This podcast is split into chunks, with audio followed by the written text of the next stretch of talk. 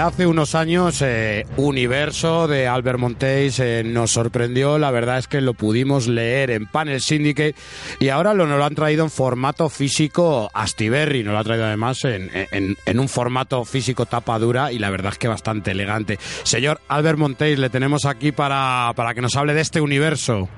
Muy buenas, ¿cómo estamos? Muy buenas, bienvenido, muchas gracias. Hablábamos de, de- de este universo. Eh, ¿Cómo surgió de repente esta idea en tu cabeza? Porque ya te conocíamos de otros trabajos, ya te habíamos visto, eh, eras habitual del jueves, y Claro. veíamos un- tu trabajo humorístico y de repente nos llegó este universo para aportar esa, esa chispa tuya, ¿verdad?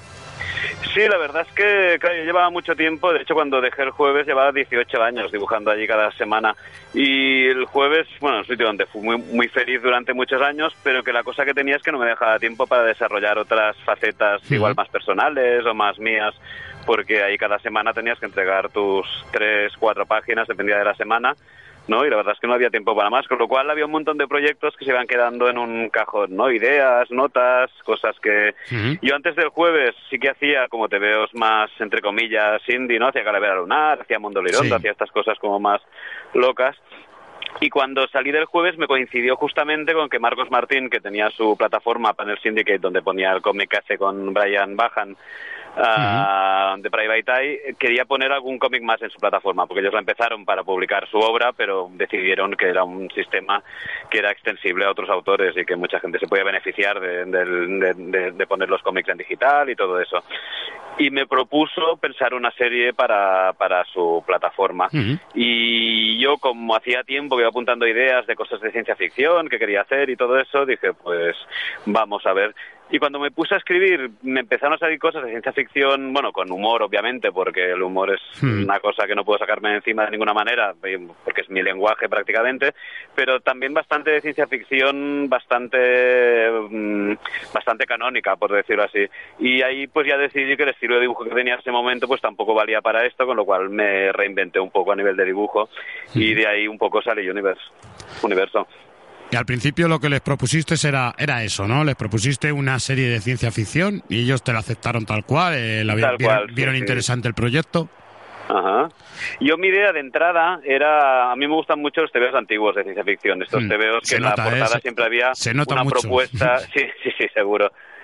De que en la portada siempre había como una idea muy loca, que después en general dentro de los TVOs de los 60 se solucionaba de una manera muy muy muy pedestre y tal. Yo mi idea era que el planteamiento fuera muy alucinante, pero intentar también que la resolución de todo además fuera fuera fuera igual de sorprendente o igual de, de impactante.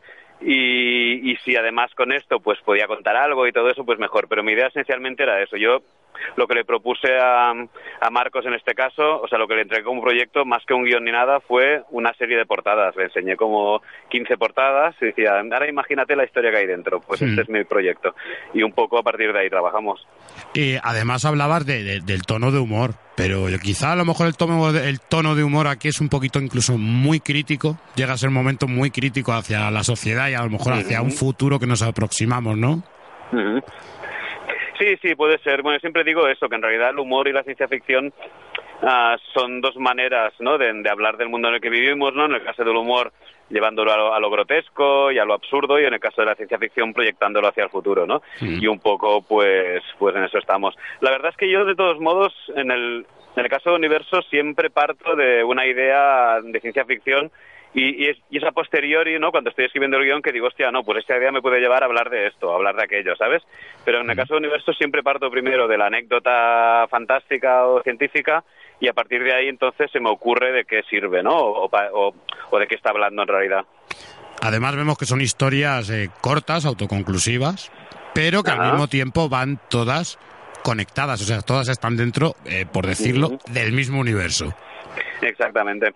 Sí, eso es un poco, lo hice por ponerme alguna regla y por darle alguna algún tipo de cohesión al- a la colección, por decirlo así, para no irme por las ramas en un número, porque además me, me servía mucho, ¿no? Al final las pequeñas constricciones que te pones al final acaban siendo apoyos para crear cosas, ¿no? Entonces dije, si lo hago que todo funcione en el mismo universo, incluso puedo crear puentes de una historia a otra, que eso para el lector pues es bastante satisfactorio y puedo jugar un poco ¿no? con, con todo esto. Incluso una historia puede servir de desencadenante de otra y todo Ujú. eso, con lo cual me imaginé un poco qué tipo de universo quería contar o qué tipo de futuro quería contar y todas pasan en el mismo futuro. Exactamente. Además es que incluso vemos cómo se cruzan algunas de las historias. Claro, claro, ahí está la cosa. Aparte del juego era este, que el lector fuera consciente de que todo todo pasa en el mismo sitio y que hay personajes de una historia o, hechos de una historia que pueden tener efecto en otra. Pero de todos modos intento siempre que cada historia sea satisfactoria por sí misma. Además, me has dicho que es una obra que te ha hecho reinventarte en cuanto a cuestión eh, de dibujo. ¿Cómo ha sido, cómo ha sido eso? ¿Nos puedes explicar un poquillo más, más detalladamente? Sí, la verdad, sí, sí. Bueno, yo soy muy de improvisar, ¿eh? con lo cual dije, voy a ver cómo dibujo esto. Y me puse a, a bocetar, a bocetar y, y eso. Y me saqué más o menos el estilo, así como un poquito más realista, ¿no? Un poquito dentro de mis posibilidades, ¿no? Un poquito más naturalista Uh, incluso, de hecho, más que en el dibujo, que no me costó tanto, excepto los ojos, que los ojos realistas me cuestan mucho y acabé decidiendo poner, poner redondas. Que, sí, ahí vienen los extra explicados. Sí, sí, está ahí contado. Uh, más allá de esto, lo que sí que me costó más incluso, y ahí, de hecho, el, mm, Marcos, que es un gran narrador, pues me sirvió mucho de apoyo, y Javi Rodríguez, y algunos amigos que saben mucho de narrativa y tal, lo que más me costó fue cambiar un poco la narrativa, hmm. ¿no? Porque estaba acostumbrado a chiste de página, que suele consistir en una sola imagen repetida muchas veces, mucho más teatral, por decirlo así, y en el y en una historia, ¿no? Con, con una con, una acción más compleja, ¿no? pues ahí sí que tienes que buscar maneras nuevas de narrar, de componer la página y todo eso, y ahí fue donde donde me he peleado más que con el dibujo prácticamente. Claro, aparte luego aquí tenemos el handicap que son 16 novenos y el espacio son apaisado, es diferente la narrativa aquí también, ¿no? Claro, claro, esa es otra cosa. Al ser digital, de hecho, y al haber empezado ya Marcos a hacerlo en horizontal, que a mí me pareció muy buena idea, más que por el tema de las pantallas, que al final la gente las puede girar, porque sí que es cierto que, nosotros vemos en panorámico, con lo cual yo creo que para las artes visuales es más, es más natural el, el, panorámico, igual que en el cine, ¿no? que es panorámico, pues porque nosotros en realidad el mundo lo percibimos así. Me pareció muy interesante adoptar este formato y ver qué se podía, qué se podía hacer con él. Aparte luego aquí también se nota mucho el, trabajo en color, que es un color plano, pero luego pues, ambienta bastante bien, ¿no? Va buscando ahí una paletita que más o menos mantenga un cierto, una cierta coherencia, ¿no? ¿Cómo has trabajado el color aquí en el universo? Pues mira, eso de todo me fijo y eso de nuevo volvemos a los cómics antiguos, ¿no? A los, a los cómics estos que iban con el puntito de tinta todavía que se veía la cuatrecomía, ¿no? Sin, sin, sin, sin, tener que usar una lupa. Pues, pues yo me fijo mucho en, tanto en el color de los comic books como en el color de la banda de cine francesa, de los Lucky Looks antiguos y todo eso. A mí es el tipo de color que más me gusta, ¿no? Colores muy expresivos, pocos colores, ¿sabes? Si uso un azul ya no uso dos, ¿no? Elijo una paleta muy concreta e intento ceñirme a eso y me parece que ayuda mucho la narrativa, además, que, que, precisamente, ¿no? Cuando, cuando te emborrachas mucho de color, de degradados, de efectos, a veces acabas distrayendo más que otra cosa y el color que sirve, ¿no? Para transmitir emociones, para dejar claras a veces ciertas acciones, ¿no? Para, para sentar el tono en una escena. Yo un poco trabajo con eso, con lo mínimo intento sacar lo máximo. Eh, ya esta obra decíamos que ya nos había sorprendido hace años con ella en Panel Syndicate. Ahora se ha publicado en, formato físico. Eh, ¿Cuáles fueron las críticas que tuviste antes cuando estaba en formato? ¿Qué tal fueron las críticas? ¿Qué tal funcionó antes de que haya salido en formato físico? Bien, la verdad es que, que, en eso no puedo quejarme de nada. O sea, todo el mundo siempre me ha tratado muy bien a nivel de críticas y, parece que el TVO gustó y tal. Yo soy la persona más crítica conmigo mismo que existe, con lo cual a mí hasta a veces me cuesta creerme, ¿sabes? Siempre pienso, seguro que han sido muy amables conmigo porque les caigo bien, ¿no? lo que sea. Pero, pero vamos, en general las, las críticas, vamos, no tengo ninguna queja y en general los lectores, además, como cuando compran el cómic pueden dejarme una nota, cuando lo compran en, en digital enseguida veo lo que les ha parecido y todo eso y y muy bien, muy, ¿Y, muy ¿Y has notado alguna diferencia ahora que está en papel? No, lo único que hay lectores del digital que les ha parecido que el color del, de la edición de papel que quedaba un poco matado por el, por el, por el papel que elegí yo en este caso, porque sí me parecía que los colores eh, en, en, pantalla tan vibrantes funcionan bien, pero en un papel satinado creo que hubiera sido excesivo. y sí que ya pretendí yo en, en la edición en papel que el color fuera un poco más atemperado. Aparte... Y es lo único que hay lectores que me han dicho, ostras, pues me gustaba más el color digital. Pero bueno, siempre puedes ir al digital y leértelo ahí si quieres. Hmm. Yo, creo que es buena elección porque además eh, recuerda un poquito también a eso, ¿no? La revista Pulp, al cómic. Exactamente, ahí, ahí es donde quería ir yo. Hmm. Y otra cosilla, ya creo que todo el mundo se lo pregunta, ¿no? Siempre escuchamos hablar de esto de Panel Syndicate. Eh, pero sabemos que esto puede ser, son condonaciones realmente de aquel, cada, cada cual que lo lea, eh, que pague la, la cantidad que él cree que debe pagar. ¿Qué tal funcionó esto? Porque ah, yo creo que, no sé, a lo mejor en el país que estamos, yo creo que eso se, nos hace un poco de ciencia ficción, eso, ¿no? claro, claro, tengamos en cuenta que Panel Syndicate vende en todo el mundo, con lo cual ya no, ya no cabe ni tan siquiera hablar del mercado español o concretamente del usuario español.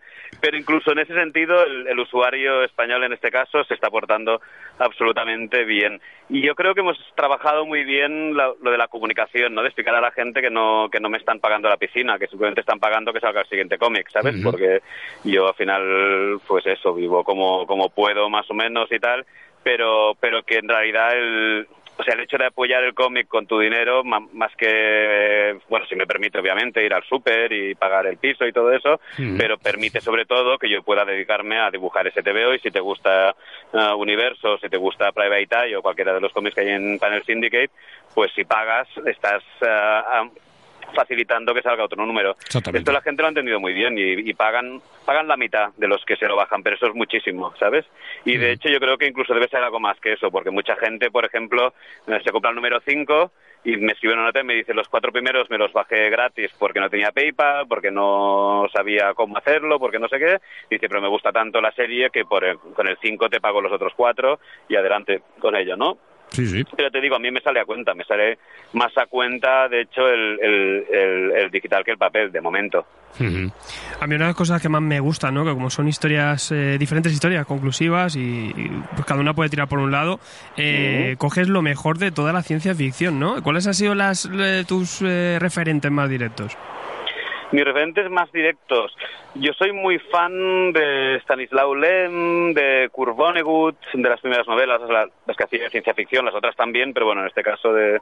la verdad es que un montón de escritores de, de, iba a decir Kirk Truth, pero es el nombre que le puso, no, ¿cómo se llama el hombre este? Bueno, ahora, ahora, ahora me, me he bloqueado con los nombres, siempre que me hacen de listas de nombres, pero bueno, la ciencia ficción clásica, sobre todo de los 60, 70, esos relatos cortos, ¿no? De revista de ciencia ficción, todos estos autores en general han tenido bastante influencia. Ahora estoy volviendo a leer ciencia ficción. De hecho, a partir de que empecé Universo, empezaba a leer autores nuevos y por ahí también hay mucha tela que cortar. Pero mi influencia principal son, sobre todo, unos libros que sacaba Bruguera en los 70, que mi padre coleccionaba, que eran de relatos cortos de ciencia ficción de revistas Pulp, y ahí había mucha tralla, había cosas que no tenían gran calidad, pero había ideas alucinantes de vez en cuando. Y ya te digo, estos relatos cortos a mí son los que me, gustan de verdad. Y se han visto todas las influencias ahí eh, bien marcadas, pero a mí ha habido una que me ha llamado muchísimo la atención. Y no sé si habrá sido a lo mejor la que más te ha costado, es de esta mujer que está desincronizada en el tiempo. Y cada vez se, se desincroniza más. Eh, a mí esa me impactó. Realmente. ha sido difícil de contar esa porque me parecía eh, a priori una temática muy compleja. Esta es la historia que yo creo además a la gente más le gusta. La verdad es que fue un poco infierno escribir esta historia porque yo en mi cabeza tenía clara la, el, concepto, pero explicarlo y dejarlo claro y todo esto y tal fue el trabajo más. Porque además en el fondo además yo quería convertirlo en una metáfora de una pareja que se va auto bueno que se va separando no sin, sin, sin quererlo y tal. con lo cual además había otra capa de contenido en esta historia. Y la, y, y la que estoy muy contento porque al final casi todos los sectores cuando vienen a las sesiones de firmas y todo esto es la historia que más les ha flipado.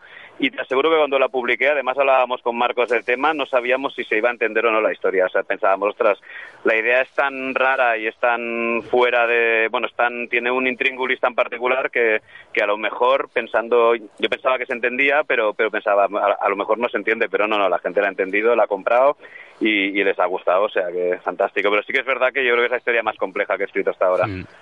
Y Universo sigue, eh, hay más historias. ¿Tienes pensado cerrarla? ¿Va a seguir abierta? ¿Cuánto, cuánto va a durar?